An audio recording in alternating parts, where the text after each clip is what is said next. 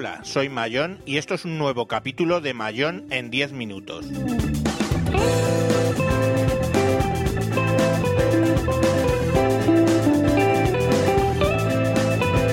Hoy vamos a hablar del BQ Aquaris 4, un equipo entry level de Android que tiene muy buenas posibilidades.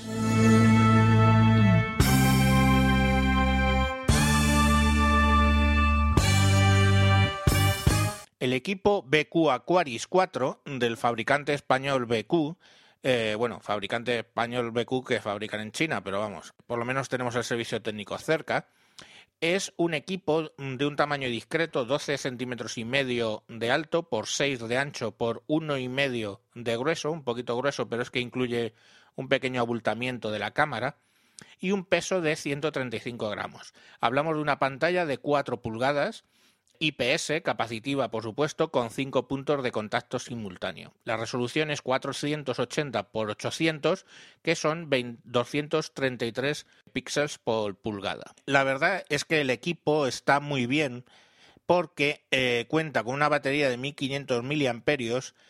Para esa pantalla le da una vida bastante larga de batería. La CPU es un, un Cortex A9 Dual Core a 1 GHz y tiene una memoria interna de 1 GB, que está mucho mejor que los equipos de gama baja que vienen con 512.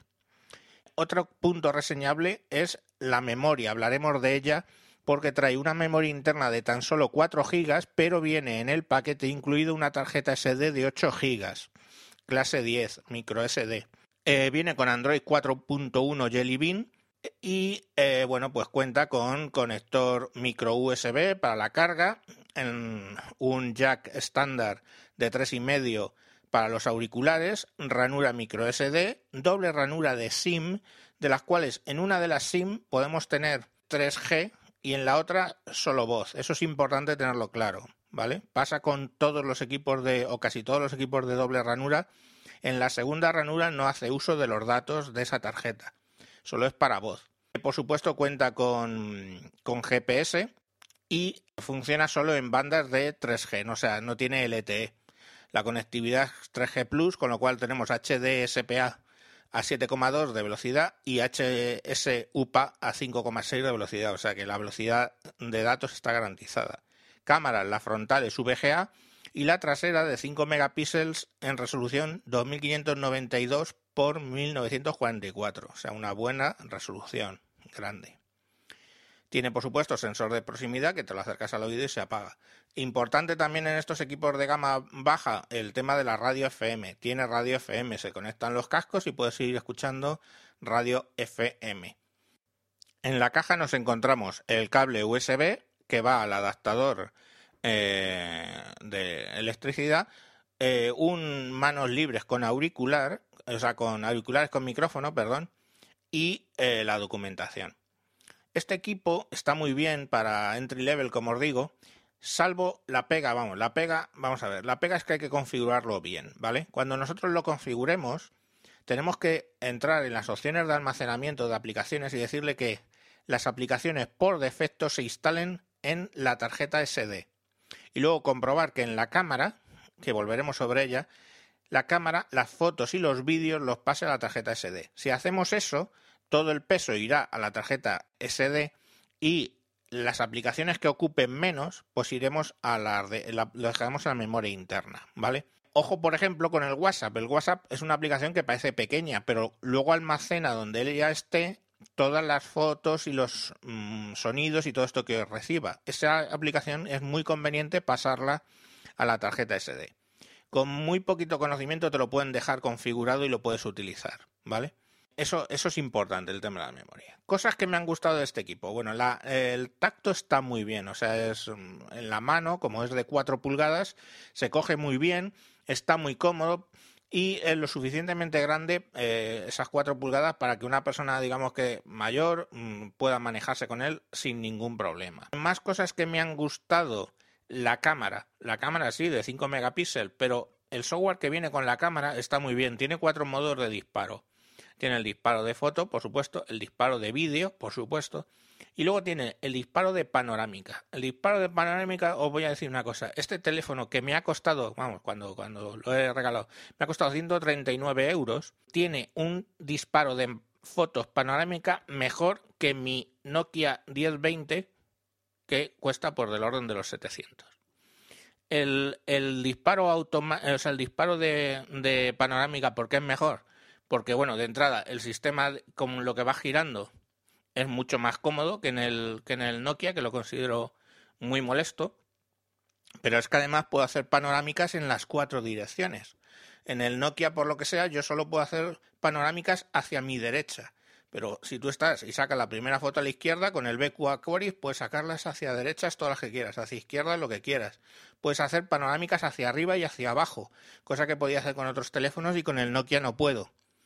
Bueno, pues ese modo está muy bien, ¿eh? está muy conseguido el tema de las panorámicas y engancha, conecta, digamos, las fotos muy bien. Cosas que también me gusta, ah, el cuarto sistema. El cuarto sistema de disparo lo llama foto desde distintos ángulos. Es complicado explicarlo por la voz, pero bueno, lo vamos a intentar. Imaginaos un jarrón encima de una mesa a la que vosotros podéis darle vueltas a la mesa, o sea, vosotros podéis moveros alrededor de la mesa. Pues cogéis la cámara de fotos, la ponéis en modo de, múltiples ángulos, apuntáis hacia el jarrón y em, le dais al botón. Y lentamente os empezáis a mover lentamente alrededor de la mesa, siempre con la cámara apuntando al jarrón.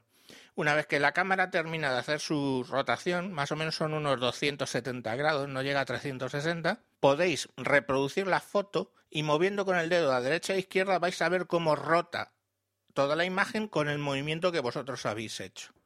Por ejemplo, otro ejemplo, queréis sacar una cara, pues empezáis, por ejemplo, haciendo una foto de la perfil, del perfil izquierdo, y le dais a foto multiángulo y os vais moviendo apuntando siempre hacia la cara de la persona primero por delante y luego hacia el perfil derecho. Cuando ya hayáis terminado tendréis una foto, digamos, casi 3D, o sea que podéis girar de esa persona.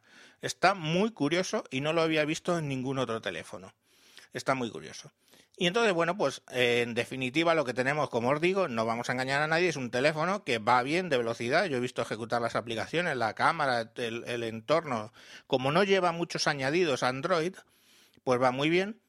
Y eh, bueno, pues para alguien que empieza en el mundo de, de los smartphones, pues puede estar muy bien. Ya recomendé el otro día el Nokia 510, 20, eh, perdón, por algunos motivos parecidos, pero si queremos ir al mundo Android, pues tenéis este equipo que está, como os digo, muy bien, 139 euros, lo compré en MediaMark. Para instalarlo, muy sencillo, eh, la instalación de Google fue muy sencilla, lo único que de repente me falló en el tema de la eh, instalación del Google Play. Y claro, conseguí acabar, acabar la instalación y el Google Play no funcionaba. Me tiré una hora leyendo foros, intentando hacer cosas, en vez de hacer lo que tenía que haber hecho desde un principio, que es volver a reinstalar de cero y ya está. Simplemente volví a reinstalar de cero y a los cinco minutos ya lo había hecho funcionar. ¿Qué pasa? Que a veces en el proceso de instalación, es un problema de Google más que de BQ, en el proceso de instalación falla el, el tema del el enviar un ID único a Google Play para identificar ese teléfono en el futuro. Si eso falla, pues no vais a poder utilizar eh, Google, Google Play. Entonces lo que hay que hacer es reinstalarlo y punto. No pasa nada. Como yo tenía, era una migración de Android a Android, para pasar los contactos lo que hice fue exportarlos a la tarjeta SD, luego en un PC pasé los datos de la SD pequeña a la SD que venía del BQ lo metí dentro, importé los datos desde SD de contactos y ya está, las fotos las tenía, tenía hasta las fotos del WhatsApp antiguo, entonces eh, fue muy fácil. Migrar de un Android a otro es trivial si se hace bien. Eh, lo que pasa es que luego lo que hice fue subirle los eh, contactos a, Google para, que tenga backup. Bueno, pues hasta aquí el capítulo de hoy. Como siempre, podéis buscar en Twitter arroba tejedor 1967 el foro buscando por esas cosas del mundo y el canal de YouTube que también se llama Tejedor 1967. Feliz 2014 y hasta próximos capítulos.